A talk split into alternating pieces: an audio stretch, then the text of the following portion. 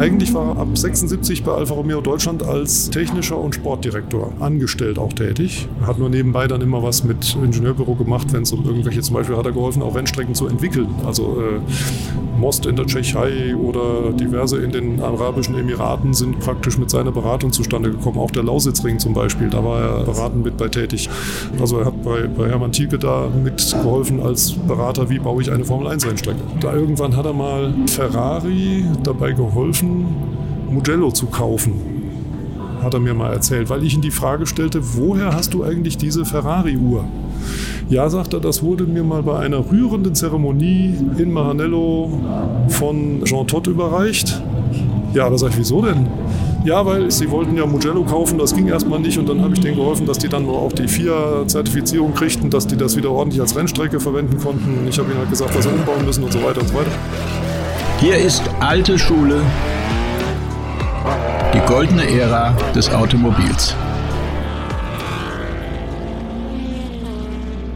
Mein Name ist Carsten Arndt und es freut mich, dass ihr wieder mit dabei seid. Ich habe ja vor einiger Zeit mit Rainer Braun ein Video im Rahmen unserer Reihe Große Sportchefs aufgenommen, in dem wir über Klaus Steinmetz reden. Der Name ist ja besonders Opel-Fans ein Begriff, hat er doch nicht nur tolle Rennwagen mit dem Blitz auf die Räder gestellt, sondern auch Tuning-Kits für ambitionierte Hobby-Racer angeboten. Nachdem das Video veröffentlicht war, hatte ich seinen Sohn Oliver Steinmetz am Telefon, der sich über die Würdigung seines Vaters gefreut hat. Und dann haben wir sicher eine Stunde darüber gesprochen, was er alles mit seinem Vater erlebt hat. Und er hat dabei noch zahlreiche Geschichten erzählt. Und diese ganzen Erlebnisse, die möchte ich euch natürlich nicht vorenthalten. Und wahrscheinlich werdet auch ihr staunen, wo Steinmetz Senior überall seine Finger im Spiel hatte. Hier mal nur einige Stichworte. Porsche, Abarth, BMW, Opel, Alpha, das sind alles Hersteller, für die er wirklich intensiv gearbeitet hat. Er war Sportfunktionär, hat Erich Bitter bei seinen Geschäften in Italien geholfen und am Ende hat er noch Hermann Tilke bei der Entwicklung von Rennstrecken beraten und war selbst übrigens auch ein glänzender Rennfahrer. Und hier hört ihr jetzt, wie es war, als Sohn mit so einem Vater durch die Weltgeschichte zu reisen, der die Firma übrigens hat wieder aufleben lassen und immer noch Rennsportteile für historische Opel-Fahrzeuge verkauft. Hier ist also jetzt für euch Oliver Steinmetz.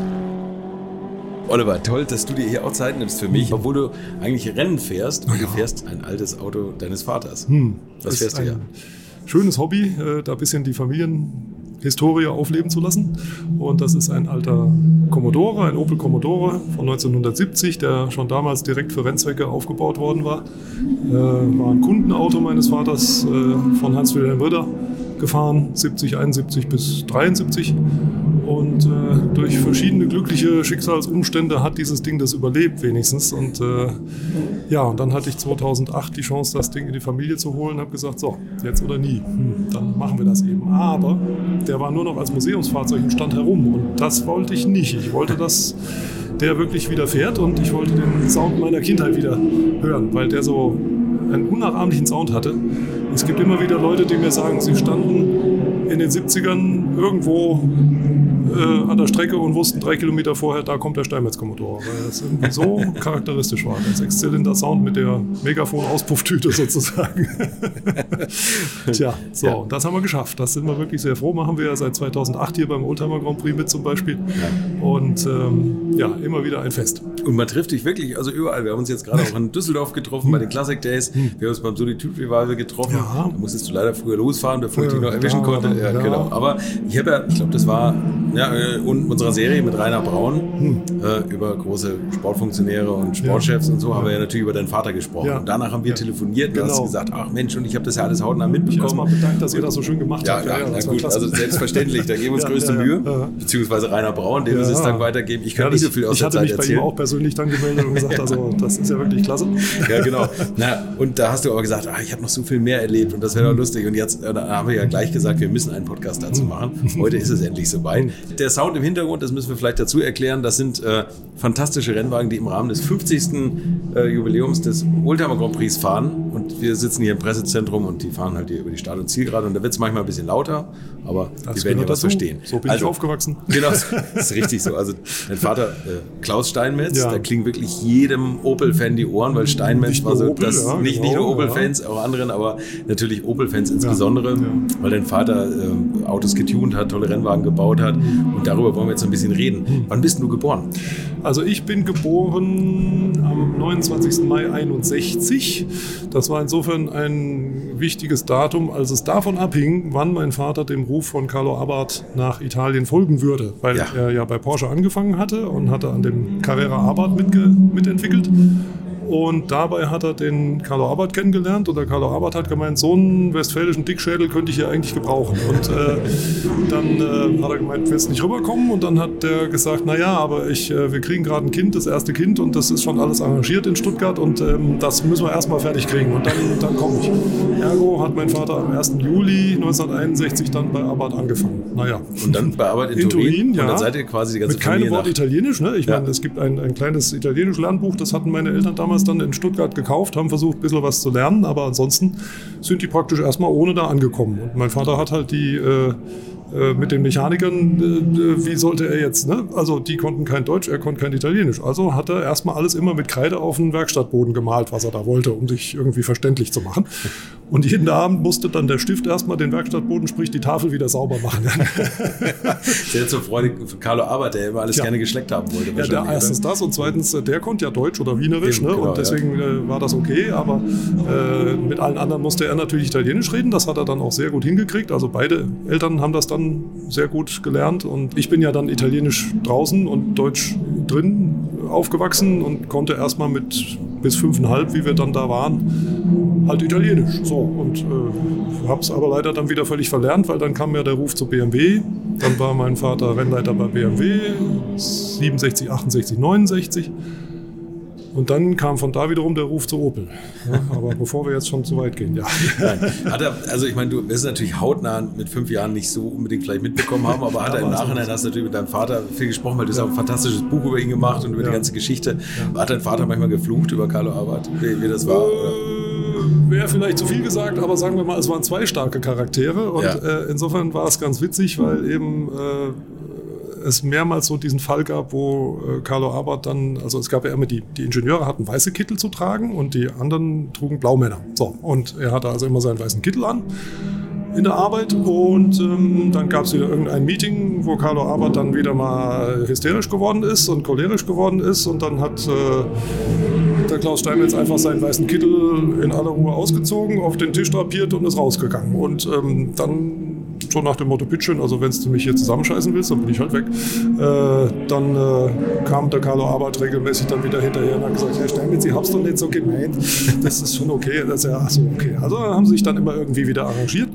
Jedenfalls, äh, er wusste schon, sie wussten beide, was sie aneinander was hatten. Aneinander, ja, das ist gut, ja, das glaube ich. Aber, Aber da hat mein Vater viel gelernt über den, also er hat vieles abgeguckt eigentlich vom Arbeit. Ne? Ja. Also das, das Geschäftsmodell ist eigentlich das, was sich ziemlich so wieder als Steinmetz Opel nachher wiederfindet äh, nämlich äh, Straßentuning-Teile verkaufen, damit das Geld verdienen, um ein Rennteam zu betreiben mit dem Rennteam wiederum die Publicity zu kriegen, um wieder noch mehr Straßentuning-Kunden zu kriegen. Und äh, das war an sich ein schönes Modell und äh, der Führungsstil war auch äh, genau so, nämlich autoritär. Ne? Also hatte mein Vater ja auch von seinem Elternhaus noch nicht anders mitgekriegt, das war halt die Generation.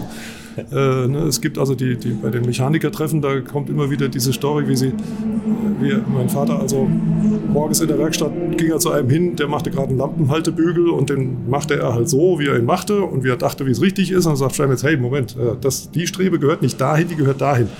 Ja, Ei Schun halt denkt, äh, du sollst hier aber nicht, nein, das, das wird hier so gemacht, wie ich sage. Ja, aber Herr Steinmetz, äh, kommen Sie mal mit.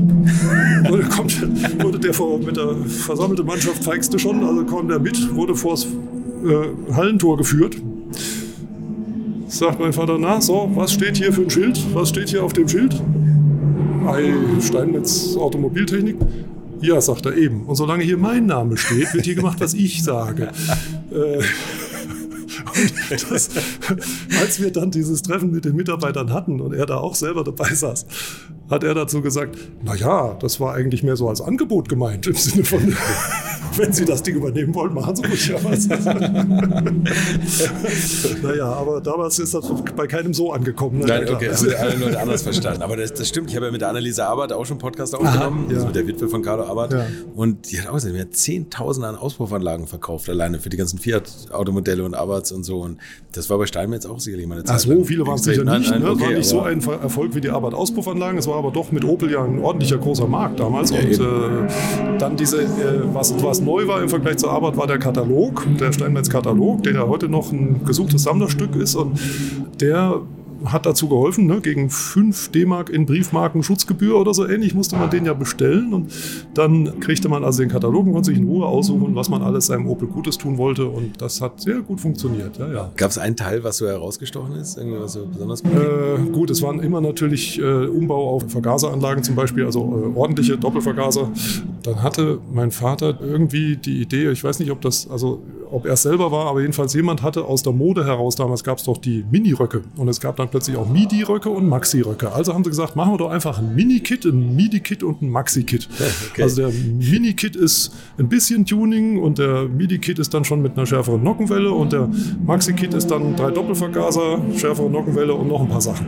Und äh, das war auch sehr schön so zum Vermarkten geeignet. Da wusste man sofort, okay, dafür kriege ich aber richtig PS und dann ja, haben sie das so gemacht. Also das äh, war natürlich alles da war kein Marketingmensch dabei. Ne? Das war alles so äh, aus den Ideen herausgeboren, was man so dachte, was gut wäre. Und es waren natürlich auch Kids für die damalige Zeit für Selbstschrauber. Oder? Ja, also, man musste nicht irgendwie zu Steinmetz sein Auto bringen, sondern ja, Teile verschicken. Also wenn es jedenfalls so in dem Ausmaß blieb, dann schon. Ja. ja also jetzt sagen wir mal Fahrwerksmodifikationen ist dann schon komplizierter. Es gab ja auch ein Netz von spezialisierten, dafür geschulten Opel-Werkstätten. Also gab einen Stützpunkt in München, einen in Hamburg und so weiter und so weiter, wo also äh, Dello, Dello Sportbetreuung, weiß ich noch. Dello, Dello ist in Hamburg. Hamburg, ja eben, ja, also, ja, genau, so. Weil in Hamburg war das Dello.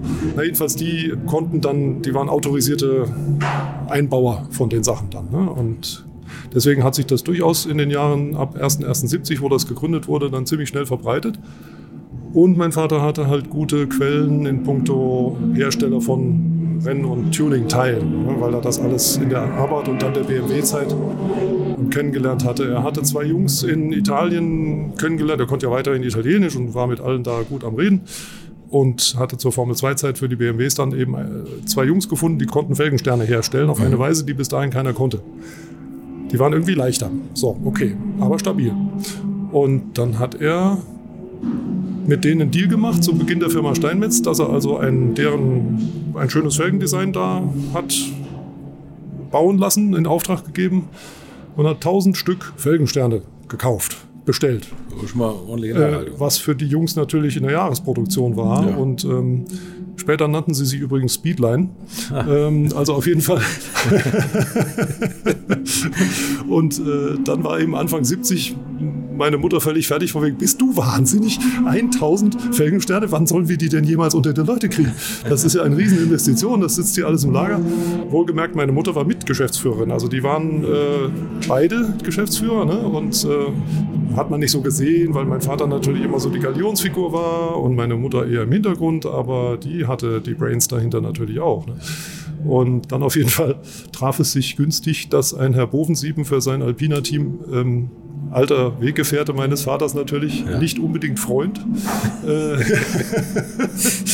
weil völlig verschiedene Ansätze, dann auch äh, äh, ja leider auch Leichtmetallfelgen brauchte für seine BMW-Coupés und, und die, die 2002er. Das war gerade die Umstellung. 70 Tourenwagen Grand Prix sieht man sie noch auf verbreiterten Stahlfelgen, geschweißten mhm. Stahlfelgen.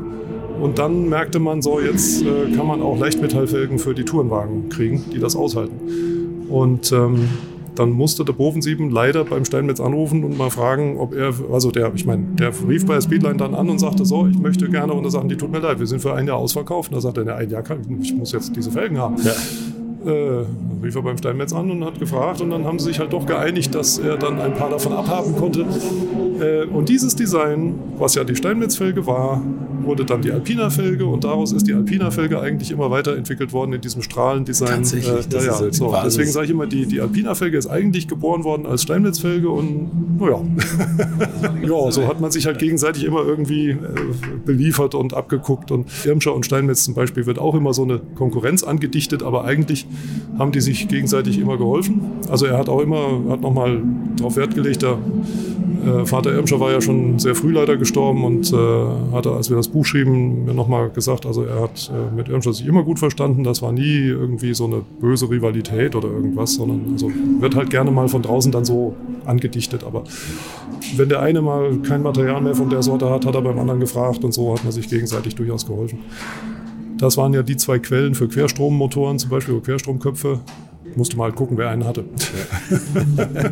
Das war Wahnsinn, ne? wie, wie anders die Zeit eigentlich damals war, um Naja, das ganze Sourcing zu, zu regeln, Gott, ne? ja. also wo man das ganze Ja. Zeug herbekommt. Die Zeit bei BMW, wie hast du die erlebt? Also München, Italien nach München, das war ja.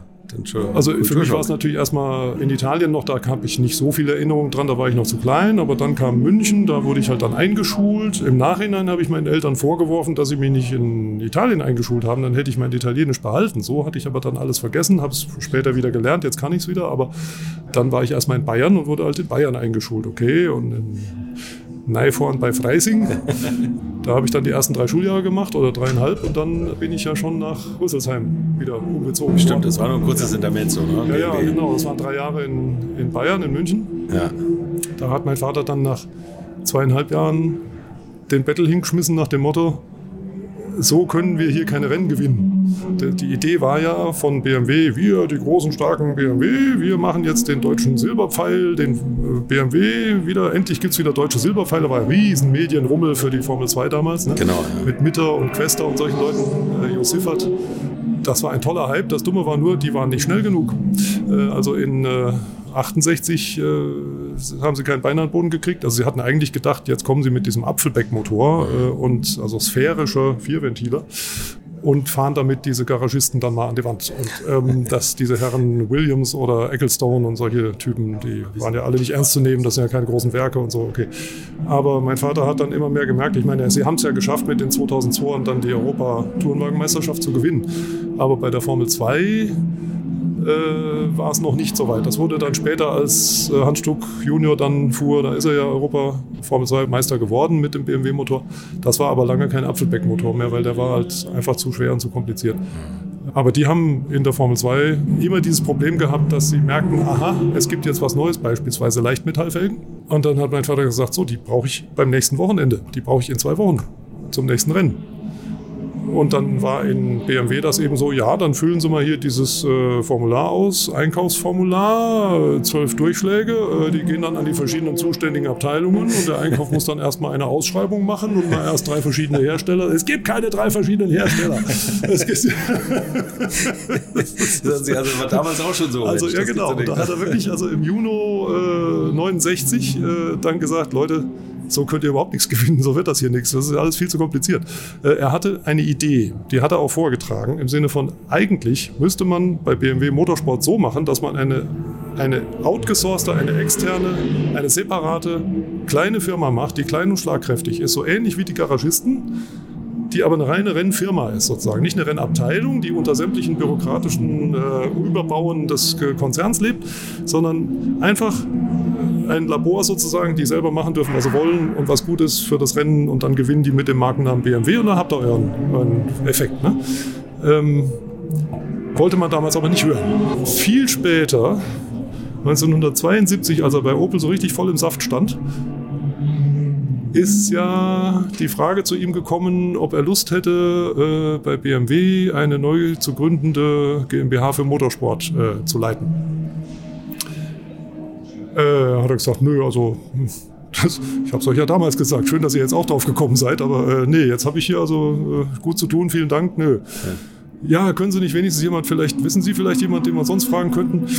Boah, hat er gesagt, vielleicht fragen Sie mal einen Nährpasch. Äh, Das bei Ford in Diensten, aber, ja, aber der frag doch mal den ne? Nährpasch. Ja, Also, und der wurde es ja dann. Also insofern äh, äh, war ja alles so eine Community, die sich natürlich kannte. Ne? Also ich bin äh, immer auf, äh, auf den Rennstrecken dann halt, also so ab, dem, ab der Steinmetzzeit beginnt die Zeit, wo ich es wirklich auch in Erinnerung habe, ne? wo ich dann immer ich bin schon vorher immer mit auf irgendwelche Rennstrecken gelaufen, aber immer hinter meinem Vater her. Ne? Und dann eben, was weiß ich, mein Vater durch die Sperre durch. Äh, hinter ihm ging der Hand runter für Halt, der Kleine aber nicht. Ne? Und er sagte, das ist mein Sohn. Oh, Verzeihung, Herr Steinmetz. Achso, ja, dann ist gut. Okay, da durfte ich halt weiter.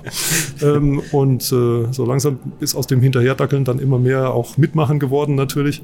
Und dann erinnere ich mich hier am Nürburgring natürlich sehr gerne dran an den Tigerkäfig, wie der damals ja noch hieß. Die Gegengrade hatte ja dann hinter den Boxen diesen sogenannten Tigerkäfig wo ja alles, wo also wirklich lächerlich schmal nach heutigen Standards. Ne? Da konnte man mit einer Schubkarre praktisch nur durch, wenn sonst keiner entgegenkam. Und da musste aber alles hingeschleppt werden von unten vom Fahrerlager, vom alten Fahrerlager. Ne? Und da war ich dann natürlich sehr gerne der Laufbursche mit Feuereifer und von wegen, kannst du mal unten beim Renntransporter das und das holen? Ne? Und dann ja, kam ich nach einer halben Stunde wieder abgehetzt, weil das war ja ein ganz schöner Weg. Ne? So, also das war dann so die Erinnerung, die ich an die Zeit habe. Ich kann mich wenig an Schule erinnern, eigentlich mehr an Hockenheim und Lübeck und so. Sagen, die schönen Sachen behält man einfach. Ja, ja, eben, das war viel spannender. Bei Opel ist er einem Ruf von Opel gefolgt oder hat er sich schon selbstständig gemacht? Als nee, das ging echt so, dass Opel auf ihn zukam. Die, die, also als sein Weggang bei BMW stand in der Bildzeitung, äh, im Sinne von so, wie wenn so ein, so ein Bundesliga-Trainer den Battle hinwirft. Ne? Und dann haben wohl die Sport, äh, die, es gab diese Sportbetreuungsabteilung bei Opel. Mehr durften die ja nicht machen. Das Problem war ja, dass Opel zusammen, also Opel war unter GM mhm. und GM mit Chrysler und Ford hatte einen Nicht-Angriffspakt geschlossen in Detroit, dass sie keinen Motorsport mehr machen, keinen Werksmotorsport, weil das ist ja rausgeschmissenes Geld und überhaupt. Also durfte Opel auch keinen eigenen Sport machen. Sie konnten also nur das machen, was damals viele dann so machten. Man überredet irgendeinen erfahrenen Teamleiter, äh, doch zufälligerweise ein, eine Firma zu gründen mit, sagen wir mal, gewisser finanzieller Förderung durch Opel schön, ja, aber ja. ansonsten nein, man hat, ihn, man hat ihn also kontaktiert und gefragt, ob er Lust hätte, zufälligerweise in Rüsselsheim eine Firma zu machen, die zufälligerweise sich mit Opels beschäftigt und daraus äh, Straßensportwagen und Rennwagen macht. Okay. Auch Rallyewagen übrigens. Ja. Ne? Und da ist man sich einig geworden und dann haben wir noch in München dieses Logo dann entwickeln lassen, also was dann eben dieses Steinmetz-Logo mit der Adlerschwinge da geworden ist. Und so fing das am Punkt 1.1.70 dann an. Und dann hat er ungefähr fünf Leute von BMW mitgenommen. Den Mirsch, der dann ja auch Rallye fuhr, den Mersch als Werkstattmeister, den Sammüller. Moment, auf zwei weitere komme ich gerade nicht, aber jedenfalls, ach so, den Hans Hermann vor allem auch noch. Also nicht der Hans Hermann, der Deutsche, sondern der dänische Hans Hermann, ein junger Ingenieur, der unter Rosche so gelernt hatte, einiges über zum Beispiel Nockenwellen und so, hatte sich da auch ziemlich eingefuchst der kam auch mit. Und das war so ein bisschen der Grundstock. Und dann haben die ja im ersten Jahr 1970 schon beinahe die deutsche Rallye-Meisterschaft gewonnen mit einem gewissen Achim Warmbold, der da irgendwie bisher nur als Beifahrer in Erscheinung getreten war und plötzlich fuhr der wie, wie ein junger Gott. ja, so fing das dann an. Jedenfalls im ersten Jahr war da auch viel Rallye schon dabei. War er finanziell auf längere Sicht ausgestattet oder gab es irgendeinen Vertrag für es gab zehn Jahre? Oder also Jahre es, ist, es ist, wir haben nichts Konkretes mehr an Unterlagen vorgefunden in den Unterlagen meines Vaters. Aber er sagte, es ist halt eine, weiß nicht, ob monatlich oder jährlich haben die da eine Unterstützungssumme gemacht und dann ansonsten gab es viel mehr so in Naturalien im Sinne von, es trafen Keine, sich ja, im okay. nächtlichen Wald bei Rüsselsheim äh, zwei äh, Pritschenwagen und äh, der eine hatte zufällig eine komplette Kiste Ventilfedern dabei und die wurde dann umgeladen und dann durften sie sich da alle durchmessen und die schönsten davon wurden dann genommen fürs Rennmotorchen und so. Ne? Äh, es durfte alles nicht so offiziell sein. Äh, naja, aber äh, man hat das schon sehr wohlwollend begleitet. Irgendwie ja. geht es dann doch immer. Ne? Ja, das war halt im Hintergrund. Der Treiber war natürlich eigentlich Bob Latz, der spielt später ja dann noch in äh, GM Amerika und bei Chrysler und so dann auch immer höhere Posten begleitete. Der war als junger amerikanischer Manager zu Opel beordert worden um mal ein bisschen Schwung in den Laden zu bringen. Die waren immer Opel der Zuverlässige, aber sie wollten jetzt endlich mal nicht nur zuverlässig sein, weil zuverlässig konnte inzwischen jeder. Ähm, sie wollten auch sexy sein irgendwie. Also wie macht man das? Wir müssen Sport, sportlicheres Image haben. So, deswegen kam die Idee, ja, jetzt machen wir doch mal den Steinmetz und dann. Das hat also wunderbar funktioniert und Steinmetz hat sich mit Bob Platz auch immer sehr gut verstanden.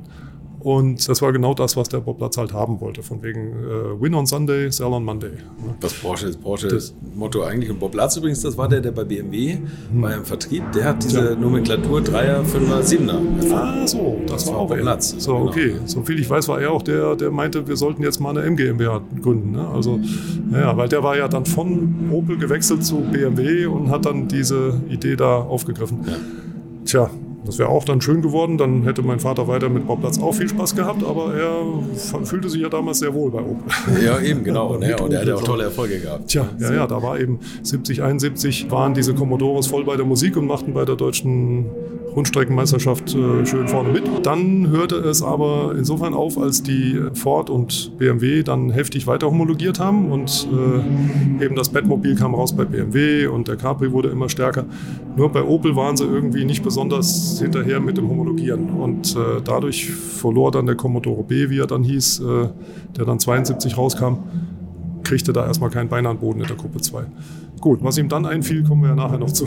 Da kommen wir noch drauf. Ja. Also, dass auch nochmal im GM-Regal ein bisschen bedienen. Ne? Und, und bei irgendwelchen Flugwerken muss es gewesen sein für den Heckspoiler. Ja. Was für Fahrer hast du damals erlebt? So, also zum Beispiel letztes Wochenende haben wir den Poldi von Bayern wieder getroffen, der als junger blonder Jüngling 1970 schon für meinen Vater fuhr. Gleichzeitig ein Dr. Helmut Marko. Der Porky Fröhlich war dann ab 71, also ähm, wie ist er eigentlich? Dieter Fröhlich, ne? aber genannt Porky, weil er so ordentlich stämmige Figur hatte und auch irgendwie so war, dass man wusste, dem darf sie nicht dumm kommen. Was der Nippel Groß ja immer sehr ausgenutzt hat, weil er wusste dann, solange der bei ihm war, konnte ihm keiner. Und ähm, jedenfalls, äh, an den kann ich mich auch noch gut erinnern. Und ansonsten, ja, gab, äh, ach so, äh, 71 war dann zum Beispiel, sagen wir so, ähm, schon in der BMW-Zeit hatte der Hans Stuck Senior seinen Sohn ja öfters da mal mitgebracht. Und ähm, der war ja aber erst 15, 16 sowas. Der ist, sagen wir mal, der ist ja zehn Jahre älter als ich. Auf jeden Fall ähm, ist er dann mit 19 bei meinem Vater, durfte er dann endlich mal ein richtiges Rennen fahren. Er hatte so mit Köpfchen, glaube ich, die allerersten Gehversuche und das war schon ganz vielversprechend. Und er war ja vom Vater praktisch bei sämtlichen Nürburgring-Renntrainings mit dabei und, und äh, hat sehr gut gelernt, klar. Und dann ist er halt mit 19 beim Opel Markenrennen hier während des großen Preises gefahren, fuhr zur Freude aller ganz schön quer, aber hat das Ding gewonnen. Und das äh, ist das einzige Mal, dass Hans Stuck da gefahren ist, jedenfalls für Steinmetz. Aber äh, kamen ja auch äh, andere dann hin und wieder mal zum Einsatz, je nachdem. Warst du Fan von einem bestimmten Rennfahrer oder Rennen oder so? Hm. Oder hattest du irgendwie einen Favoriten damals? Hm. Also der, den Werner Christmann fand ich interessant, weil er, also, aber der, der Porky war äh, erstmal für meinen Bruder und mich auch so ein bisschen so, dieser, dieser Beschützer war dann für uns manchmal auch hilfreich. Wir saßen in Salzburg, wegen Salzburgring, irgendwie dann abends zum Essen. Wir hatten den ganzen Tag irgendwie nichts zu essen gekriegt, hatten Mordshunger und äh, hatten bestellt, uns kam nichts herbei, uns kam nichts herbei. Und dann ist der Porky Fröhlich irgendwann in die Küche gegangen, hat mit denen mal ein Wörtchen geredet und schwupp kamen die Schnitzel. Also es geht in dem Alter ist das natürlich das, was man toll findet. jedenfalls. nee, und der äh, Werner Christmann war ja eher als Gegenteil so eine Jockeyfigur. Äh, mein Vater sagte immer, der war ein Rennpferd im Sinne von, der konnte nur voll. Er konnte nicht Langstrecke zum Beispiel, der machte von der ersten bis zur letzten Minute nur voll. Okay. Und sagte er, man merkte ihm an, dass das Auto halt nicht seins war. Äh, da musste man das Auto haltbar auslegen, weil der hat nicht drauf geachtet, das äh, Material zu schonen. Während mein Vater ja die ganze von der Arbeitszeit von diesen Langstreckenweltrekorden her sich ja angewöhnt hatte, eine sehr materialschonende Fahrweise. Nun gut, er musste halt die Fahrer nehmen, die man gerade so kriegen konnte und äh, der Werner Christmann war ja frei, weil er bei Zackspeed achtkantig rausgeflogen war, nachdem raus war, dass er was mit Zackspeeds Frau hatte, mit Zarkowskis Frau hatte. Ne? Das ist natürlich schlecht. Hat der Zarkowski ihm gesagt, du wirst nie wieder ein Cockpit in Deutschland kriegen. Äh, der Steinmetz hat ihn genommen. Ne? Ja, hat aber auf seine Frau aufgepasst, auf deine Mutter. das so, ich weiß nicht, ob da irgendwie, nein, also davon habe ich jedenfalls nichts gehört. Das ist, ja, ist ja nicht jedermanns also, Typ oder so, wer weiß, ja klar. Also, passt da halt irgendwie bei der Frau Zakowski zusammen, aber naja, egal. Gute Geschichte. Dein Vater war übrigens auch Rennfahrer, ne? das haben wir jetzt ja, ja. übersprungen. Ne? Das ist der seltene Fall eines guten Ingenieurs, der außerdem noch verdammt gute Rundenzeiten hinkriegte. Das hat sich bei Abbott dann gezeigt. Eigentlich war er, so langsam wurde mir das dann klar, der war immer schon rennverrückt eigentlich. Der ist ja schon äh, Motorrad-Zuverlässigkeitsfahrten in den 50ern gefahren, auch schon auf der Nordschleife, bei egal welchem Wetter und dann als Student zum Elefantentreffen zu diesen Wahnsinnigen, die dann im Januar, in, damals war noch wirklich Winter, ja. mit einem Motorrad durch den Winter bis nach wohin fuhren, um da ein Elefantentreffen zu machen, hier am Nürburgring. Ne? Ja. Äh, völlig pervers. Also dagegen ist heute Wacken eigentlich schon weichgespült sozusagen. und da, so hat das angefangen, aber er hat, gut, er hat auch so Orientierungsfahrten, sagte man damals beim ADAC, so im Siegerland dann mitgefahren. Meine Eltern sind beide aus Siegen und mit Vaters Limousine, der Borgward Isabella, durfte er dann eben die Orientierungsfahrten machen, kriegte auch die schönen Plaketten und so, ja, toll. So, und dafür kriegt er auch das, er hat, ich habe die Antragsunterlagen für das ADAC goldene Sportabzeichen oder so ähnlich durfte. Wenn man also genügend Siege dann zusammen hatte, dann kriegte man das goldene Sportabzeichen. Das hat er dann auch gekriegt. Das war ja alles noch harmlos. Bei Abarth ging es dann darum, dass er die gefälligst auch testen sollte, die Autos. Na gut, es nannte sich Capo Colaudo, also äh, Chef-Testfahrer könnte man sagen. Ja. Abarth hatte praktisch einen Flugplatz nebendran, der ziemlich kaum benutzt war und da konnte man schön die Autos schon mal probieren. Und wenn es aufwendiger wurde, dann fuhr man auf dem Pritschenwagen, stellte man den 850er Fiat auf den Fiat Pritschenwagen, der gar nicht viel größer war als der 850er und dann fuhr er mit dem Mechaniker zusammen nach Monza morgens hin, abends wieder zurück. So. Und in Monza halt den ganzen Tag rum und rum und rum und immer schön gucken, was besser wird, wenn ich welche Reifen oder Dämpfer oder sonst was montiere. Immer auf der Armbanduhr so mitgestoppt, ist das jetzt besser oder nicht. Da hat er sich einfach eingegroovt. Da wurde er wirklich immer erfahrener bis irgendwann rauskam, dass seine Rundenzeiten schneller waren als die von den Herren Profirennfahrern, die nachher darauf eingesetzt wurden. Das ist schlecht. Als der aber das merkte, hat er gesagt, Steinmetz, ähm, nächstes Mal fahren Sie das Auto. Und er war überhaupt nicht dagegen anscheinend. Er war offenbar sehr erfreut darüber. Und ähm, ja, sagt er, sagt er brauche ich nicht eine Lizenz da? Ja, das machen wir Ihnen schon. Also kriegt er eine internationale A-Lizenz vom italienischen Verband mit der hätte er Formel 1 fahren dürfen, egal was. So. Und immer wenn er dann was gewann, wurde die italienische Hymne gespielt, weil er war ja italienischer Lizenzfahrer. Und, äh, und er hat dann angefangen, zum ersten Mal Rennen zu fahren und hat gesagt, das war aber eine große Umstellung, weil dieses Testfahren, das war ja regelrecht da hatte er seinen eigenen Rhythmus, da hat ihn keiner gestört. Aber jetzt plötzlich mit fünf Leuten drumherum, die alles Messer zwischen Zähnen haben, das war was anderes. Das musste er sich dann auch erstmal angewöhnen. Und der Abbott hat ihm dann ein bisschen noch Unterricht gegeben. Der war ja selber auch Ex-Rennfahrer auf Motorrädern und so gewesen. Hat gesagt, so, ich stelle mich jetzt da hinten in die Kurve an den Scheitelpunkt. Da, wo ich stehe, da müssen Sie an den Scheitelpunkt ran. Okay. Da ist er halt mal rum. So ziemlich nah an ihn an und hielt dann wieder an und dann sagte der Arbeit, ja, Sie sind aber noch nicht nah genug gewesen, sagte er. Entschuldigung, ich war doch schon so nah. Na, Sie müssen viel näher ran. Ja, aber ich will Sie ja nicht. Ja, jetzt machen es halt mal.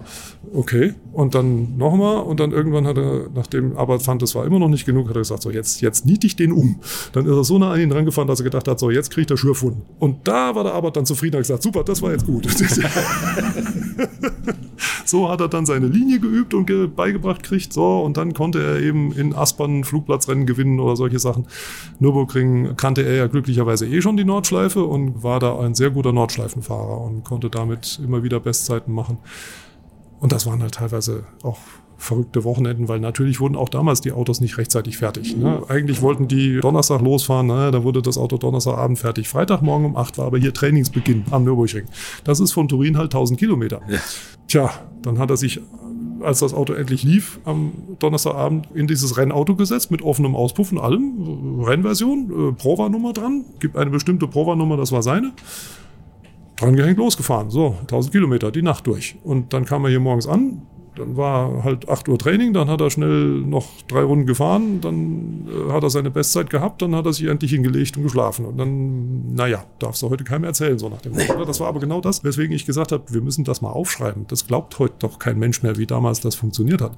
Und was für Fanatiker da am Werk gewesen sein müssen, um das überhaupt hinzukriegen. Ne? Wahnsinn. Ja. Naja, ja. und äh, meine Mutter habe ich dann auch mal gefragt, von wegen, hattest du eigentlich nie Angst um deinen Mann oder so? Äh, sagt sie, nö, das war doch sein Beruf, der musste schon wissen, was er da tat. Und natürlich hat sie aber auch gesagt, ja, wir hatten, er hat halt sehr viel gearbeitet. Und äh, die einzige Zeit, wo wir mal ruhig miteinander reden konnten, war, wenn er abends ein Auto zu testen hatte dann kam man mit dem Ding heim, so, so ein Abarth OT oder irgend sowas. Auch wieder, was man niemals außerhalb der Rennstrecke vermutet hätte, aber in Turin kein Problem.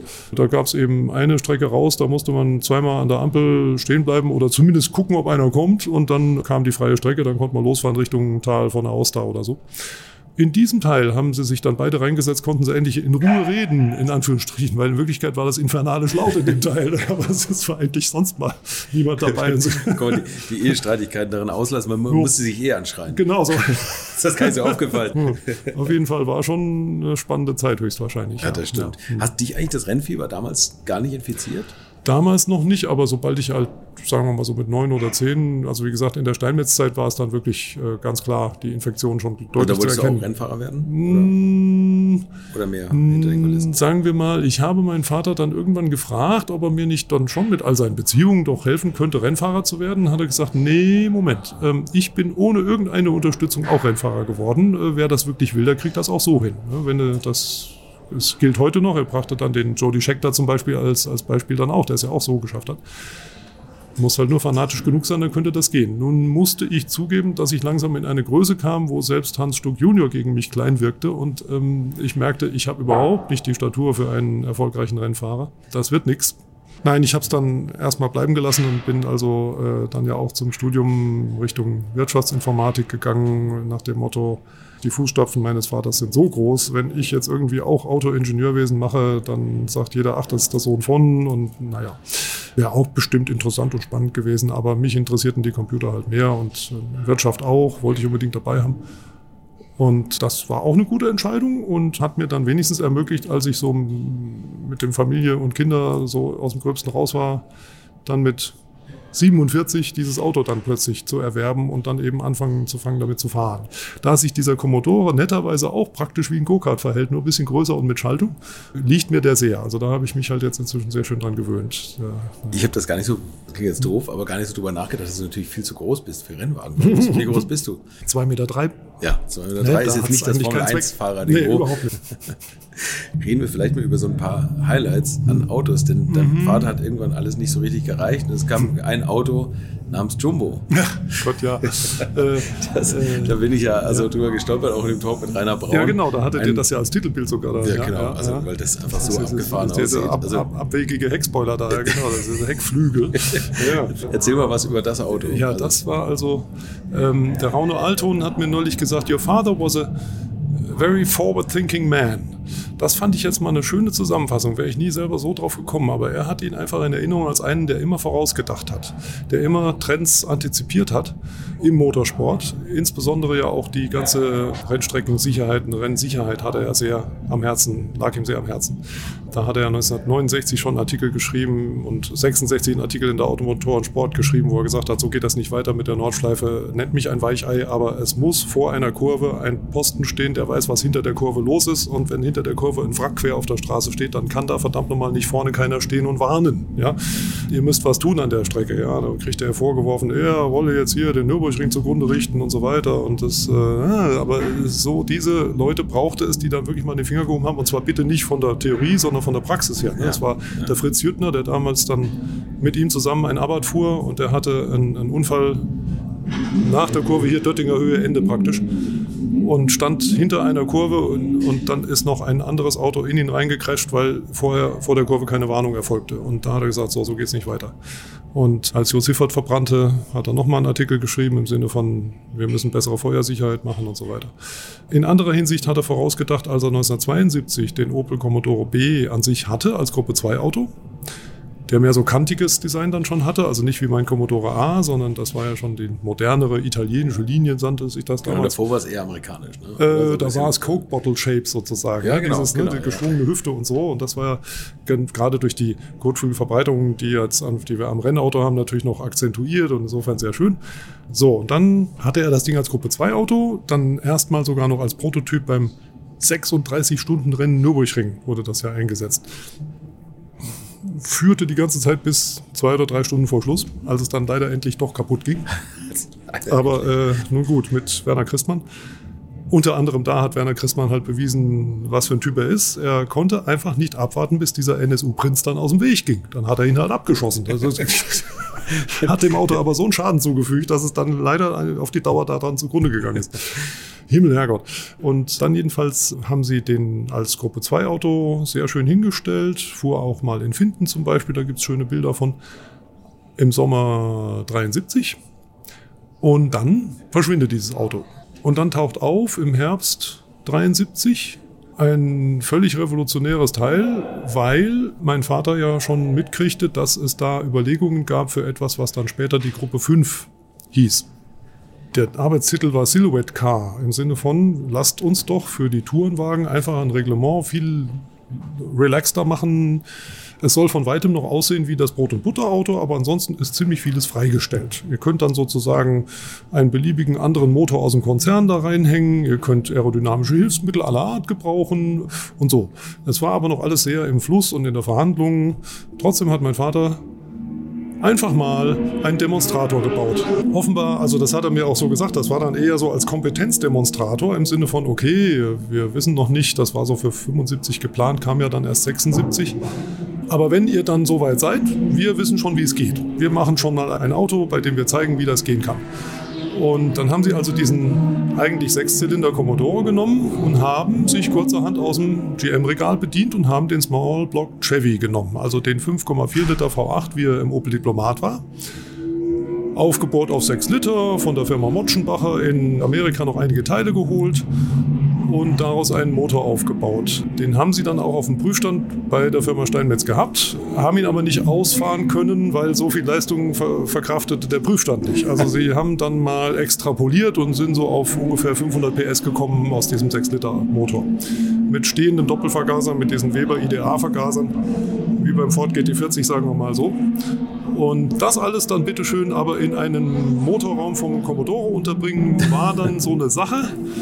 Wohin mit den Auspuffen war das Hauptproblem. Und dadurch hat man ja diese Sache entwickelt, dass man die das, äh, es, es, es, es, gibt an sich den Begriff Exit through Fender Wall, heißt das wohl auf amerikanisch. Also Ausgang durch, den Kot, durch die Kotflügelwand.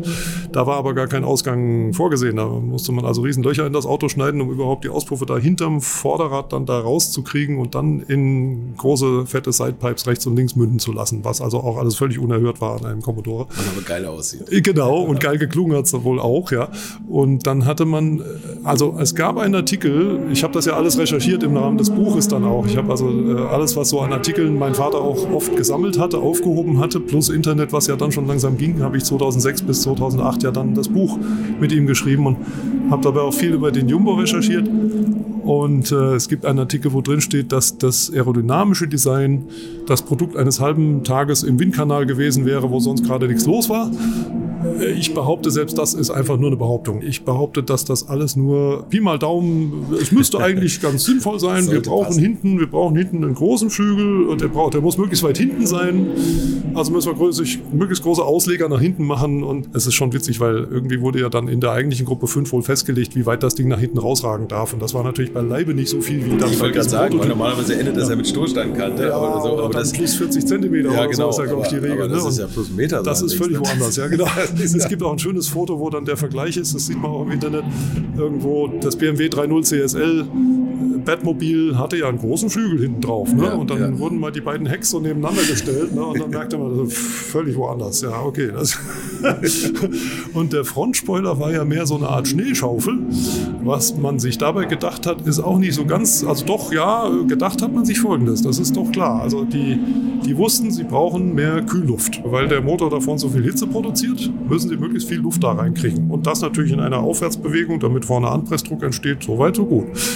Aber das war alles natürlich Aerodynamik für Anfänger. Da war noch nichts mit Windkanal meiner Ansicht nach beteiligt. Auf jeden Fall haben sie dann dieses Monster kreiert, was ja erstmal mein Vater dann selber fuhr beim Akademischen in Hockenheim. Natürlich immer das Akademische, weil mein Vater ja Mitbegründer der akademischen Motorsportgruppe in Stuttgart an der Uni gewesen ist, 1955 oder wann, als okay. er da studiert hat, mit einem gewissen Peter Falk zusammen zum ja. Beispiel, der dann später Porsche-Rennleiter. Also sie gingen ja gleichzeitig zu Porsche, haben beide gleichzeitig Examen gemacht, sind beide zu Porsche gegangen. Der eine ist halt immer bei Porsche geblieben und der andere hat genau das Gegenteil gemacht und ist immer woanders gewesen.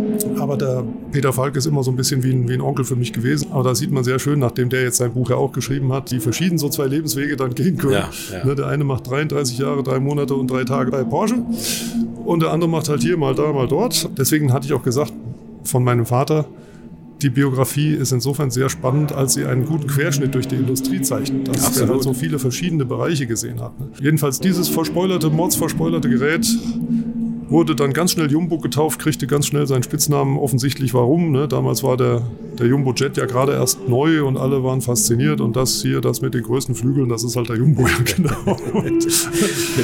und, äh, das Auto selbst war nicht sonderlich einsetzbar, weil es ja ein Prototyp war. Es passte ja eh in keine Klasse bis dahin. Es war ja nur ein Vorläufer. Ja? Wir können also sagen, das war das Missing Link zwischen der Gruppe 2 und der Gruppe 5. Ähm, das einzige Zwischenprodukt, was ich jedenfalls von dem ich weiß, ne? dass einer mal so ein Vorprodukt gebaut hat. Weil ich habe ja auch irgendwann mal gedacht, komisch, welcher Idiot baut eigentlich ein Auto gegen ein Reglement, was es noch gar nicht gibt? Ja. Da ist man doch eigentlich zum nochmal Umbau verurteilt, weil sowieso noch was anderes wird. Aber mein Vater war halt so. so der, der, wollte das eben auf diese Weise wissen und zeigen. Und dann ist das ja meistens mit Peter Hoffmann noch gut eingesetzt worden in diversen so Interserie-Läufen und so.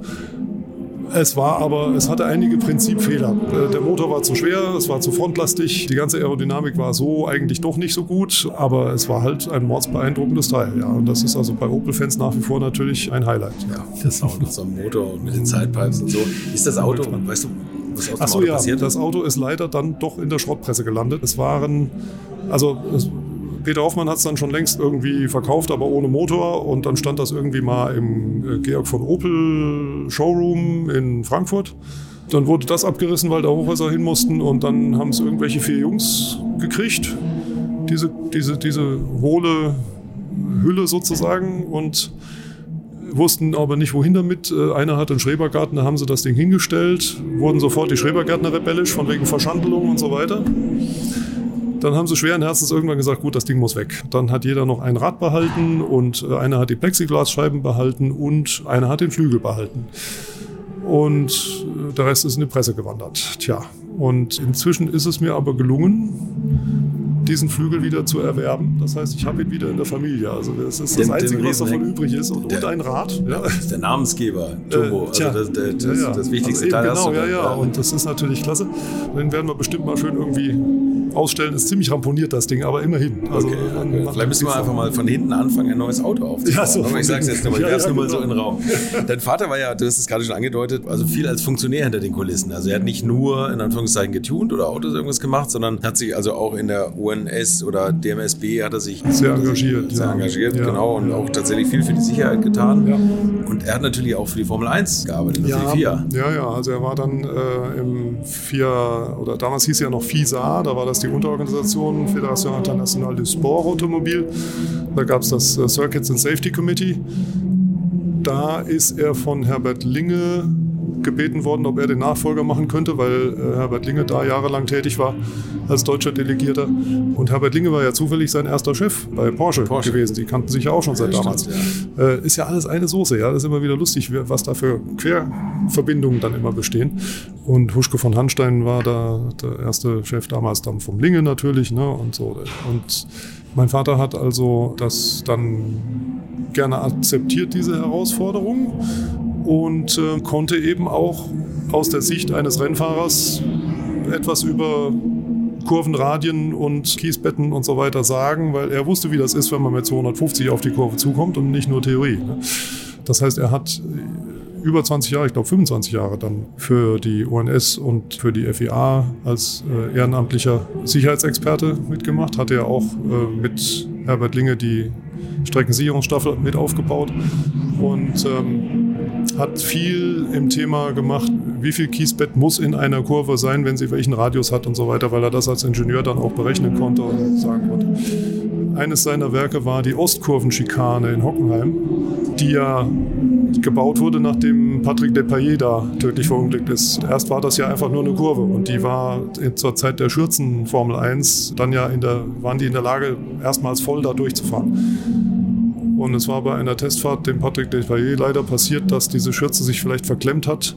Und er fuhr durch die Kurve voll, hatte aber nicht den nötigen Anpressdruck und ist einfach ungespitzt geradeaus rausgeflogen und war sofort tot. Und da hat man gesagt, nee, wir müssen da eine Schikane einbauen, das geht so nicht. Gut, und da wurde mein Vater als Deutscher sowieso Zuständiger dafür äh, ausersehen, er möge das mal zeichnen. Und dann hat er da eine Zeichnung gemacht und wurde dann nach diesen Zeichnungen, und Peter Max Müller war da noch involviert, wurde diese Schikane gebaut und ich war dann auch dabei, so, was war das, 83 oder so ungefähr, wo die zum ersten Mal dann installiert war.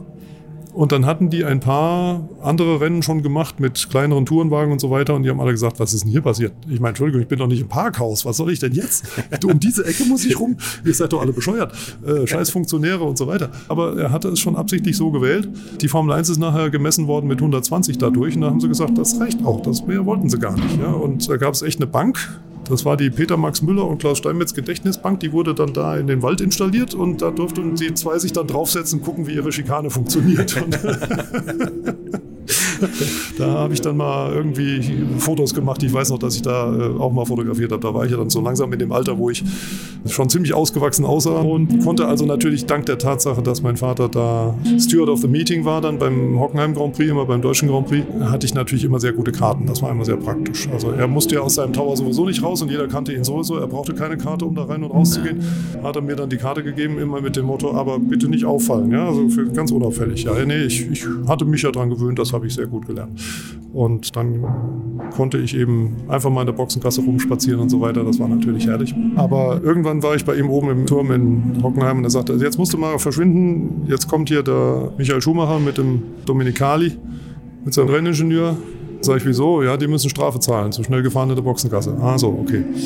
Ja, wie geht das dann? Ja, dann bringen die halt 5000 Dollar in Bar mit und dann ist gut. und dann habe ich nur mal plötzlich stand dann der Schuhmacher neben mir und ich merkte, huch, der ist ja klein. Das ist ja erstaunlich, okay. Denkst du es nicht bei jedem, der neben dir steht? Ah ja, so, äh, nee, es gibt natürlich im wirklichen Leben größere, aber wenn ich bei allen DTM-Fahrern der ja, heutigen Generation denke ich immer, das ist, äh, ja, da merke ich erst recht, wie weit ich von der Idealfigur eines Fahr Rennfahrers weg bin. Ne? Ähm, ja, aber das sind dafür Leute, die dann im Rennen gewinnen. ist ja gut. Das, hattet ihr auch so, so diese, diese ganzen, also so Bernie Ecclestones und so dieser Welt, irgendwie was mit denen zu tun? Och, dem selber jetzt nicht, nee, da also nein, da kann ich auch nur sagen, da war ich natürlich ein privilegierter Zaungast sozusagen, hatte eben die Chance, da zufällig mehr oder weniger mittendrin rumzulaufen. Aber da ist, da, da weiß ich genau, das habe ich nur meinem Vater zu verdanken, da habe ich jetzt nichts für geleistet. Was jetzt seitdem ist es eben, dass ich seit 2008 die Steinmetz-Familientradition sozusagen hochhalte und mit großem Spaß natürlich selber das Ding bewege. Und ich sage immer, mein Vater sitzt auf der Wolke, lacht sich kaputt, wie ich so tue, als wüsste ich, wie ich so einen Rennwagen bewege. Ich kann mich nur ganz langsam versuchen, daran zu tasten. Und das Schöne ist eben, dass äh, zwei Original-Mitarbeiter meines Vaters diesen Commodore auch überhaupt in die Form gebracht haben, wieder rennfertig zu sein und in der Form auch halten. Und damit haben wir eben den Zustand, wo ich immer sage, bei diesem Team ist nicht nur das Auto original, sondern sogar die Menschen. Und das machen wir als sozusagen good old times sake, machen wir das zum, zum Feiern der guten alten Zeiten der alten Schule, wenn man so möchte. Ja, genau. Das ist auch gut. 1973, 74 war nicht ganz so das glücklichste Jahr, da kam die Ölkrise. Ne? Da kam die Ölkrise und dann war das ganz schnell äh, vorbei mit dem ganzen Businessmodell, wie man heute sagen würde. Ähm, ich habe es dann später ja erlebt mit dem neuen Markt. Äh, vielleicht ist das so ein Pendant. Äh, in den End-90ern war ja der neue Markt sowas, wo man Firmen gründete und die gingen sofort hoch und, und wuchsen wie, wie, wie Pilze.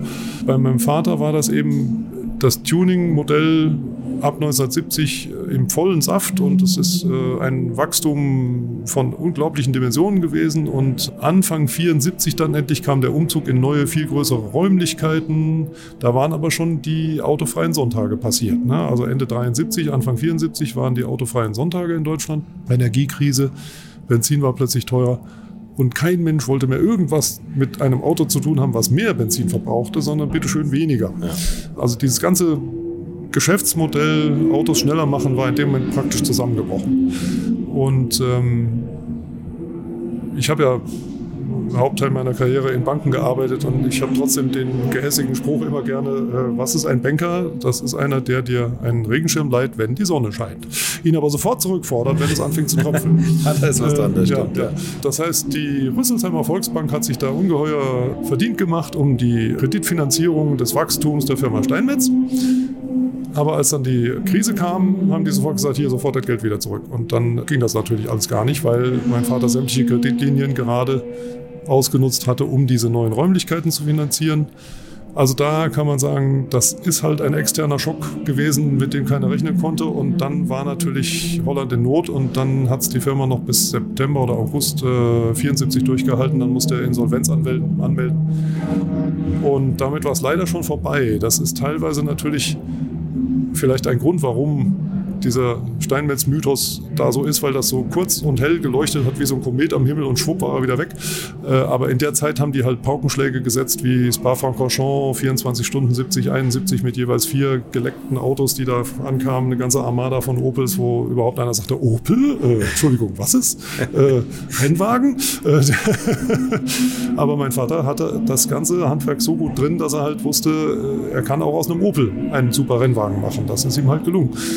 Und äh, damit hat er bleibenden Eindruck hinterlassen. Und jetzt sagen die Mechaniker zu mir manchmal, Mensch, ich bin bei dir schon viel, viel länger als bei deinem Vater. Ne? Bei deinem Vater war ich drei, vier Jahre und äh, jetzt sind wir hier schon seit 15 Jahren zusammen und machen die alte Schule Vorführung. Ja, ich wollte so. sagen, das, Tja, das so ist auch gesehen. gut, oder? Ja, ja. Was macht ihr jetzt aktuell? Verkauft ihr wieder Teile? Ach so, ja. Autos, oder? Es gibt also, es war eigentlich natürlich alles mehr als Hobby geplant, aber irgendwann kam ein sehr guter Ingenieur auf mich zu und meinte, er würde gerne, das ist derselbe, der auch schon Reprotec macht, also so Nachbauten von heutzutage nicht mehr vorhandenen Kadett B-Teilen und solchen Sachen. Und der hat dann gesagt, er möchte gerne auch Steinmetzteile nachfertigen, aber bitte originalgetreu. Das gefiel mir als Ansatz. Also er macht mit 3D-Scan nimmt er ein Originalteil, scannt das komplett.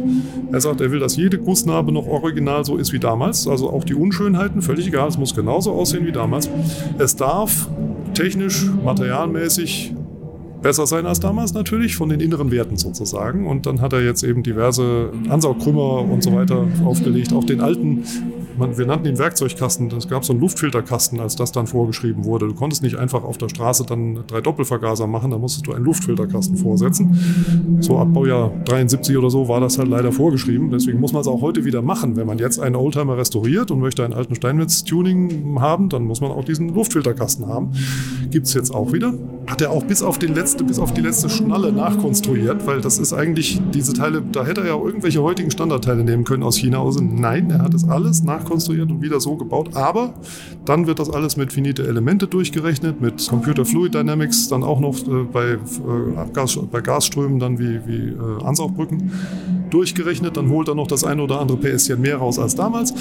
Und dann gibt es da eben schöne Teile, die man unter steinmetz-automobiltechnik.de auch sich angucken und kaufen kann. So ganz normaler Online-Shop heutzutage. Aber es ist alles so aufgemacht wie damals der Rallye-Shop und der alte Katalog. Ne? So ein bisschen, äh, sieht heute auch ein bisschen altmodisch aus, aber das ist halt Teil des Konzepts. Ja, genau. Ja, ja, ja. Muss man, muss man noch Briefmarken schicken? Oder Äh, eben, nein, das geht PayPal? jetzt inzwischen mit PayPal. Ja, genau.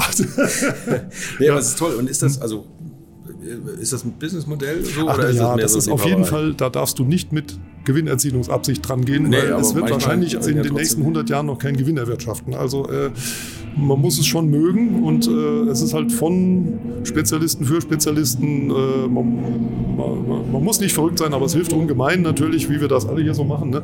Äh, und, äh, aber es sind halt äh, viele Leute froh, dass sie für die alten Hecktriebler Opels dann auch wirklich noch Teile kriegen können. Und sind Wattgestänge zum Beispiel, um den Panhardstab zu ersetzen, um eine ordentliche Hinterradführung der, der, der Starrachse zu kriegen. Kann man da alles kriegen. Ist aber eben, ja, das Finanzamt würde es als Liebhaberei einstufen, wenn wir Ist das, das noch so? businessmäßig. Also ist nur Ah, nein, das, Liebhaberei. war- also, äh, ich habe es mal damals erlebt, dass ich, also als ich als Informatiker freiberuflich war, ne, und äh, hat es dann geheißen, aber seien Sie vorsichtig, Sie müssen schon irgendwie Einnahmen erzielen, also ist positiv im Jahres, äh, in der Jahressumme, dann muss da schon Gewinn irgendwann mal rauskommen, Ich sonst weiß, sagen ja, die sonst sind Liebhaberei. Finanzämter böse. Ja, ja, genau. Also insofern, das ist, glaube ich, bisher noch nicht passiert, dass da irgendwie Gewinn bei rausgekommen ist, weil das Blöde ist ja, man muss erstmal 50 Stück mindestens, Mindeststückzahl oder so bauen lassen. Bis wir die abgesetzt haben, dauert halt. ne? Warte Also diesen Podcast ab. Ja, und das stimmt, Gute ist ja, ja, genau. eine Sache, also die vielleicht wirklich interessant ist, man verliert, glaube ich, wenn man die Teile von euch einbaut, weil es ja zeitgenössisch ist, nicht das H-Kennzeichen. Mhm. Das ist genau dann auch der, die, die, das Schöne daran, dass wir die so wie aus dem Steinmetz-Katalog einfach nur, es ist eine Continuation Production sozusagen, es ist nicht irgendwie äh, Neuauflage, sondern es ist einfach, äh, da legt auch der Ingenieur immer Wert darauf, das ist eine Weiterführung der Produktion von damals. Und ich kriege hin und wieder so Anfragen von Leuten, die sagen, oh, ich muss jetzt hier versuchen, äh, ich, also ich habe ein Maxi-Kit drauf, aber der, der Prüfer will nicht und so. Und der, da sage ich, hier, also äh, Steinmetz Katalog Seite so und so viel, zeig dem das. Und, und wenn der es nicht will, dann musst du zu einem anderen Prüfer gehen, weil es gibt halt Leute, die mehr spezialisiert sind auf die alten Autos. Dann muss man in jeder Gegend gibt es irgendwo einen, den muss man sich halt finden. Man kann nicht zu einem x-beliebigen unangekündigt zu einem TÜV kommen mit so einem Auto und dann kratzen die sich erst am Kopf, weil das ist nichts Normales, ist klar. Aber äh, ja, also ich selber wohne ja in Gießen, ich habe dann da auch dann über Empfehlungen dann den gefunden, der weiß, was er da vor sich hat und dann ist das auch okay. ne? Ah, Ich finde das so cool, wenn man jetzt ein altes Auto hat und das Ja. noch zeitgenössisch tunen Ja, kann ja, und quasi diesen alten Style erhält. Das finde Ja, ich ja. total. Also es gibt immer mehr Leute, habe ich den Eindruck, die auch viel jünger als die Autos sind und da einen Riesenspaß dran haben. Ja. Hm. Ich hoffe, den einen oder anderen können wir dafür noch erwärmen. Tja. Dein Vater ist noch mal irgendwann bei Alpha gelandet. Ja, äh, Also wobei er ist gelandet. Er hat ja, also nach der, nach der Pleite, muss man jetzt sagen, hat er sich selbstständig gemacht als Ingenieursbüro. Äh, ja, das war aber auch immer nur so ein Nebenerwerb, sagen wir mal, weil eigentlich war er schon ab 76 bei Alfa Romeo Deutschland als technischer und Sportdirektor angestellt auch tätig. Hat nur nebenbei dann immer was mit Ingenieurbüro gemacht, wenn es um irgendwelche, zum Beispiel hat er geholfen, auch Rennstrecken zu entwickeln. Also äh, Most in der Tschechei oder diverse in den Arabischen Emiraten sind praktisch mit seiner Beratung zustande gekommen. Auch der Lausitzring zum Beispiel, da war er äh, er beratend mit bei tätig. Ja, ja. Ähm, ich habe da immer noch Unterlagen im Keller von ihm, wo es also die ganzen, also er hat bei, bei Hermann Thielke da mitgeholfen als Berater, wie baue ich eine Formel 1 Rennstrecke. Da irgendwann hat er mal, er hat Ferrari dabei geholfen, Mugello zu kaufen. Hat er mir mal erzählt, weil ich ihm die Frage stellte, woher hast du eigentlich diese Ferrari-Uhr? Ja, sagt er, das wurde mir mal bei einer rührenden Zeremonie in Maranello von Jean Todt überreicht. Ja, aber sag ich, wieso denn? Ja, weil sie wollten ja Mugello kaufen, das ging erstmal nicht und dann habe ich denen geholfen, dass die dann auch die FIA-Zertifizierung kriegten, dass die das wieder ordentlich als Rennstrecke verwenden konnten. Und ich habe ihnen halt gesagt, was sie umbauen müssen und so weiter und so weiter. Ach so, okay, das war also auch irgendwie so seine Ingenieurbürotätigkeit. Was man so nebenbei macht. Äh, Genau, ja. So, aber in, bei Alpha war er ganz normal erstmal als technischer Direktor damit beschäftigt, die Alpha Suits, die in dem Moment gerade neu kamen, 76. Das Image war ja schon in den Brunnen gefallen, rostmäßig. Es war leider schon. Im Katalog waren sie ja schon rostig Ja, genau. Also, okay. Aber er hat dann eine Riesenveranstaltung aufgezogen, wo sämtliche LKWs mit den Alpha Suits in Deutschland ankamen, aber nicht nach Frankfurt zur Zentrale, sondern erstmal in Weiterstadt, weiter südlich, auf einen Riesenparkplatz, wo sie eine Hohlraumversiegelungsaktion aufgezogen haben. Und erstmal mussten die alle da durch, bevor sie überhaupt in den Verkauf gingen. So, dann waren die ab da besser. Aber da war leider schon das Image hinüber. Ne? Und deswegen, äh, das war ein so tolles Auto, äh, Ja. vom Ingenieur Ruschka Bildschön, entwickelt, äh, ein, ein, herrlich zu fahren und wirklich klasse. Super Konzept. Äh, dagegen sieht der Golf und sah der Golf nicht nur langweilig aus, sondern war auch technisch unterlegen eigentlich, aber Rost. Tja. Hm. Und dann hat er aber auch als Sportdirektor den Alpha Sud Cup aufgezogen. Wir fahren hier wieder zwei Alpha Sud Cup Autos rum. Ist immer wieder schön, die zu sehen. Und da hatte ja der Rainer Braun von erzählt, wie mein Vater sozusagen als absolutistischer Herrscher des Alpha Sud Cups aufgetreten ist und gesagt hat, nee, du gewinnst heute nicht. Ja, genau, weil Rainer natürlich viel zu alt war. Er wollte ja das junge Ja, der Image wollte haben doch Rainer- eben, ja, genau. Der, der alte Mann da am Er Steuer. hat auch ne? in seiner Firma immer junge Talente gefördert, wollte, dass die äh, jungen Mechaniker dann auch zur Meisterschule gehen und dass die, dass äh, Praktikanten reinkommen, die zum Studium gehen und so. Da hat er immer gerne äh, viel Spaß dran gehabt.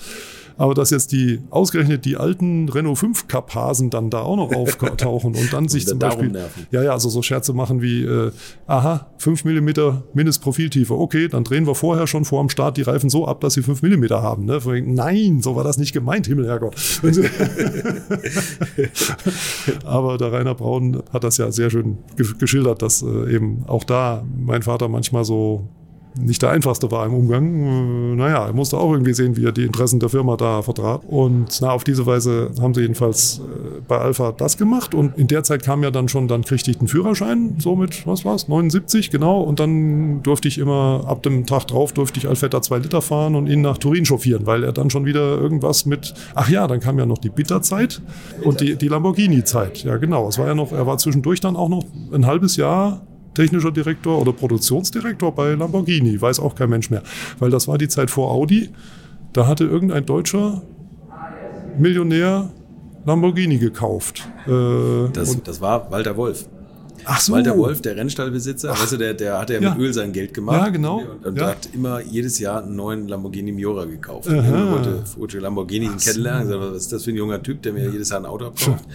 Und ähm, irgendwann ist er, da gibt es eine lustige Geschichte, ist er dann nach Düsseldorf zu seinen Freunden in so eine Disco und hat gesagt, ah, ich habe Lamborghini gekauft. Und dann haben die gesagt, welchen denn? Hat er gesagt, nee, nee, die ganze Firma. um das okay. am Leben zu halten. Aber das gab es ja auch schon mal zwischendurch. Also ich meine, Lamborghini ist ja schon durch viele Hände gegangen. Ja, eben, das war dann glaub, die Zeit, wo die also leider immer so an der Pleite entlang schrammten und dann irgendwie in die Hände von irgendwem fielen und so. Und dann war, er kannte ja Hubert Hane, der inzwischen natürlich der Lamborghini-Importeur in Düsseldorf war und so weiter. Ne? Das war einer seiner Ex-Fahrer. Ich weiß noch, wie wir mal bei Lamborghini Düsseldorf bei Hubert Hane dann da rein sind. Und da durfte ich zum ersten Mal versuchen, mich in einen Countach zu setzen und oh Gott, welche Enttäuschung, welche Enttäuschung. Das war sowas von aberwitzig. Von wegen, ja, man setzt, ich wusste das schon, man setzt sich auf die Seitenschweller, tut die Füße rein und dann kommt, äh, dann war hier das Dach. Und dann, keine Chance, nicht die geringste. Ja, ach, ich wollte so gerne, ich, das war immer mein Traum, aber konnte ich vergessen. So, und dann habe ich ihn schon gesagt, Mensch, jetzt bist du doch, wo du da so an der Quelle sitzt. Sagt er, ja, vielleicht sollten wir mal einen längeren bauen, damit du da reinpasst oder so. Aber ja, haben sie den LM002 gemacht. Auf jeden Fall hatte das so das Riesenteil, ja genau. Na jedenfalls gut, äh, das war auch noch. Und dann hatte der Erich Bitter, auch wieder alter Kampfgefährte. Gott hat ihn selig. Ja, ja eben. Ich habe ihn auch zuletzt auf der Technoklassiker, aber nicht dieses Jahr, sondern vorher getroffen und fand ihn immer ein großes Vorbild in puncto Fitness auch. Ich meine, wie der Absolut. damals schon, der war ja Radrennfahrer ne? ja. und Tennis war er, also als wir, als wir dann in den Anfang 80ern da uns in Turin mit ihm trafen. Das war deswegen, weil Erich Bitter seinen alten Freund Steinmetz angerufen hat, weil er ja diesen Bitter SC machen wollte, den zweiten Bitter. Und den hatte er bei Michelotti in Italien designen lassen, soweit so schön. Aufgrund eigener Striche und so, war, hat er ja schon durchaus selbst als mitentworfen. Dann fingen die an, das Ding zu bauen und hatten den ersten und zweiten Prototypen gebaut und das war alles so grauenhaft von der Metallqualität, von der, von, von, von der Passform der Formen, das war alles ganz gräuslich. So konnte man kein Luxusauto machen, das war hilflos. Und der Erich Bitter konnte nun mal kein Italienisch, aber er wusste halt, wer Italienisch kann und insbesondere Turinesisch, also Piemontesisch, auch noch kann, wenn es sein muss. Und die Leute da einfach zu nehmen versteht. Das ist ein alter Freund aus Abarth-Zeiten, wohlgemerkt. Ne? Da war ja dann äh, Bitter der schnellste deutsche Privatfahrer genau, ja. auf Abarth und Kunde und Klaus Steinmetz betreute alle deutschsprachigen Kunden logischerweise. So, und dann hat er gesagt, kannst du mir da vielleicht helfen? Dass ich ich werde da nicht mehr, ich werde wahnsinnig mit den Typen da in Turin. So, das ist aber eine andere Philosophie, man muss da anders rangehen. Ne? Und ich sage immer, in Turin können die Leute Autos bauen mit egal welcher guten Qualität, genauso wie Porsche und, und Mercedes und Audi oder so. Aber nur, wenn sie motiviert sind. Allein schon, also dadurch kriegte ich dann ab 80, 81 war das, fuhren wir da regelmäßig hin. Also ich war dann der Chauffeur, kriegte also das Autofahren beigebracht, sozusagen über 750 Kilometer Wiesbaden-Turin. Und mein Vater konnte sich daneben setzen, Büro machen. So. Zwischendurch sagt er mal, hey, jetzt schaukel nicht so. Sag ich, ja, wenn's nicht, wenn ich jetzt nicht so geschaukelt hätte, dann wären wir jetzt in dem Laster drin. Entschuldigung, musst du jetzt leider. und, so, und dann haben wir habe ich da teilweise Leute vom Bahnhof holen müssen mit dem Bitter SC Nummer 002. Der 001, den gab es nicht mehr, den hatten sie gegen die Wand geschmissen, Crashtest. Und der 002 war das einzige Auto, was überhaupt da war. So, alles andere war ja noch in der Theorie und sie machten äh, Pressformen für Blechteile und was nicht alles. Und wir fuhren den ganzen Tag herum zu den verschiedenen kleinen Herstellern um Turin herum, die da also das Netzwerk bildeten, aus dem dann der eine machte die, die Chromzierleisten für die Scheiben, der andere musste die Pressform machen, der dritte sollte Zusammenbau machen und musste dauernd zusammengeschissen werden. Und äh, das ganze Management auf Italienisch habe ich da gelernt, ne? von wegen, man kommt rein, lass uns erstmal einen Espresso trinken. So, und dann, wenn wir den Espresso haben, dann kommen wir mal übers Brückgeschäft. Ja, okay. Und aber dann machst du was aus, dann kannst du übernächsten Tag wiederkommen, kannst wieder merken, dass immer noch nichts passiert ist, dann musst du nochmal drüber reden und so. Also das habe ich einfach so beobachtet und dabei floss so langsam das Italienische wieder in mich rein sozusagen. Ne? Aber ich durfte dann diesen 002 da bewegen, um durch den Turiner Stadtverkehr äh, Leute vom Bahnhof abzuholen. Und die haben mir gesagt, aber sei vorsichtig, das ist der einzige, den wir haben. Der ist eine halbe Million wert, mach keine Kratzer dran. Ja, äh, Führerscheinanfänger praktisch, ja, und dann mit diesem Auto. Und dann habe ich aber auch lernen müssen, wie Turiner Stadtverkehr geht. Nicht so wie in Wiesbaden. Äh, äh, äh, damals war das, also heute sind die auch disziplinierter, aber äh, damals war eine rote Ampel ein gut gemeinter Vorschlag. Und Vorfahrt hat der, dem es gelingt, allen anderen den Eindruck zu geben, als sei ihm sein Blech am wenigsten wert. Äh, und das ausgerechnet mit so einem Auto war schwierig, bis ich dann irgendwann mal drüber war über die Kreuzung. Und dann auf jeden Fall gut. Da haben wir auf diese Weise ganz tolle Abendessen gehabt. Da wurde im Stil von Carla Abad sozusagen dann italienische Lebenskunst zelebriert, oh ja, indem man abends gut essen ging. Und äh, Erich Bitter ist das, was mich am meisten immer an Erich Bitter erinnert, ist dieser Spruch Io paga, was zwar grammatikalisch falsch ist, nämlich Io pago.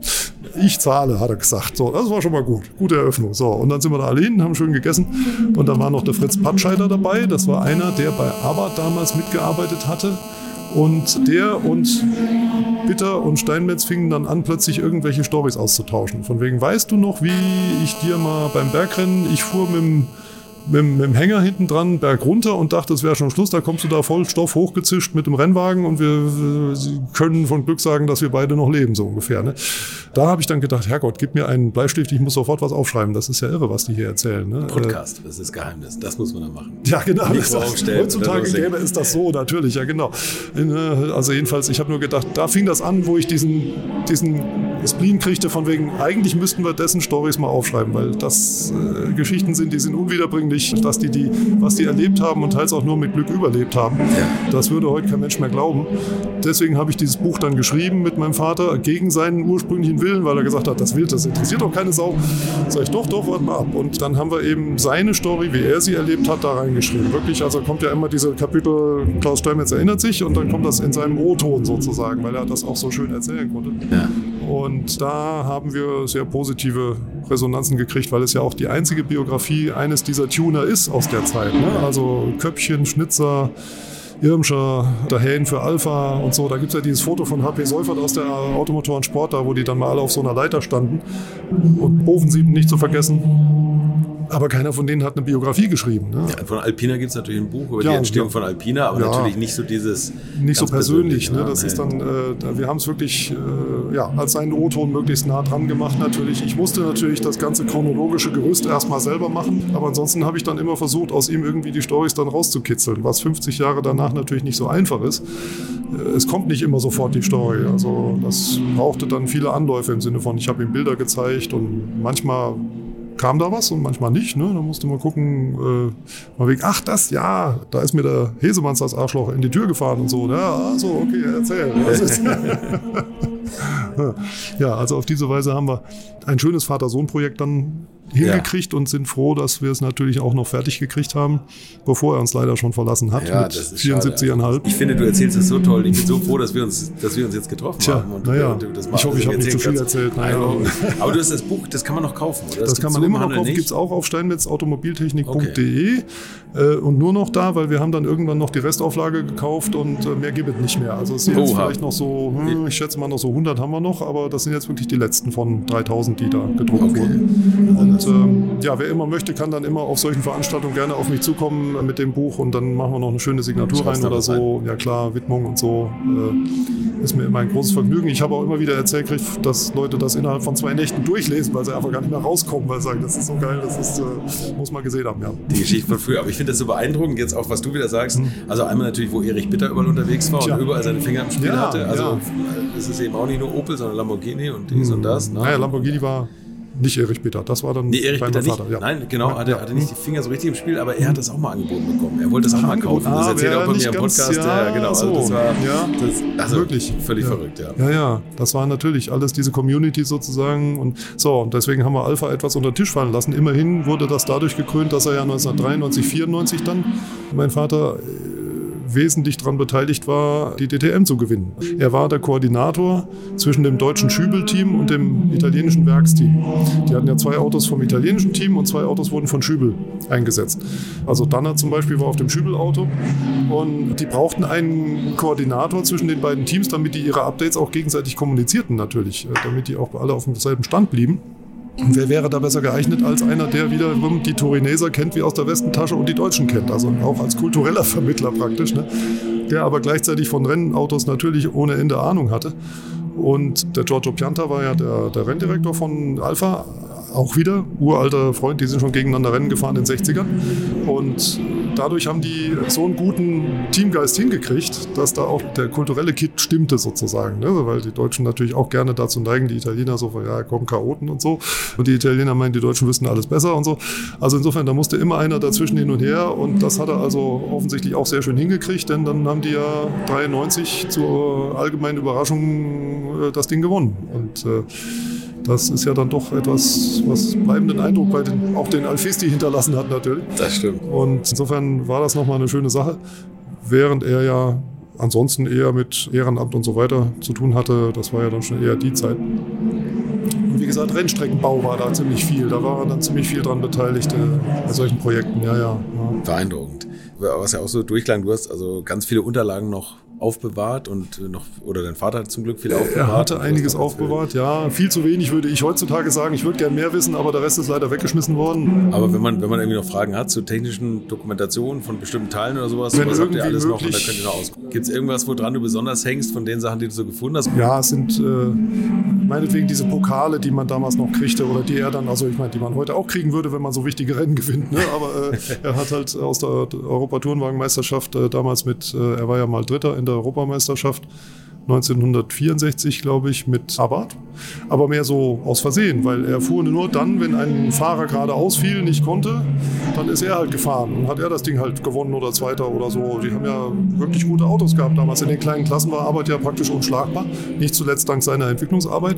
Und da hat er halt mal so, nur bei Gelegenheit mal ist er dann Dritter, in, weil, er, weil er immer gut Punkte gemacht hat, die fünf Mal, wo er gefahren ist oder so. Und auf diese Weise haben wir äh, natürlich einiges an Pokalen da, die äh, alle etwas runtergekommen aussehen. Die müssen wir mal wieder schön machen, aber sie haben Patina, sag ich mal.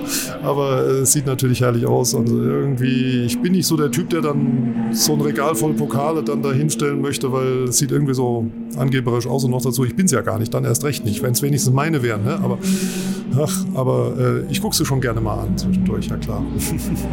Also wirklich eine tolle Geschichte. Jetzt haben wir noch eine letzte Frage. Sollte das Rohöl mal ausgehen und jeder kriegt nochmal 50 Liter Sprit, in welchem Auto und auf welcher Strecke würdest du die verfahren? Das ist jetzt also, da bin ich natürlich völlig unvorbereitet drauf. Oh Gott, mit 50 Litern. Du darfst dir also das Auto aussuchen, es muss nicht mehr existieren. Ach so, sogar das, nein, aber äh, nee, ich würde also schon sagen, dann machen wir nochmal eine schöne ein, ein, ich sage mal, festliches Verbrennen fossiler Brennstoffe mit diesem Commodore. Ist immer noch das Schönste, was mir dazu einfällt. Dann würde ich vielleicht sagen, dann teile ich mir das mit meinem Sohn, der jetzt ja endlich auch angefangen hat und der den Bacillus ja auch schon lange drin hat, aber jetzt auch zum ersten Mal durfte, letzte Woche in Düsseldorf. Tja, dann geben wir dem Commodore nochmal die Sporen, bevor er ins Museum kommt, so nach dem Motto. Auf welcher Strecke? Äh, Nordschleife. Tolle Geschichten. Vielen, vielen Dank, dass du die Zeit genommen hast. Das war Oliver Steinmetz. Und wenn euch das jetzt immer noch nicht genug war, was ich verstehen könnte, dann habt ihr jetzt zwei Möglichkeiten. Ihr könnt einmal mein Video mit Rainer Braun anschauen, das ich auch nochmal in den Shownotes verlinkt habe. Und natürlich könnt ihr das Buch von Oliver und Klaus Steinmetz kaufen und auch den Shop-Link findet ihr unten im Beschreibungstext. Danke fürs Zuhören und bis zur nächsten Woche. Infos, Bilder und alles Wissenswerte unter der Internetadresse www.alte-schule-podcast.de. de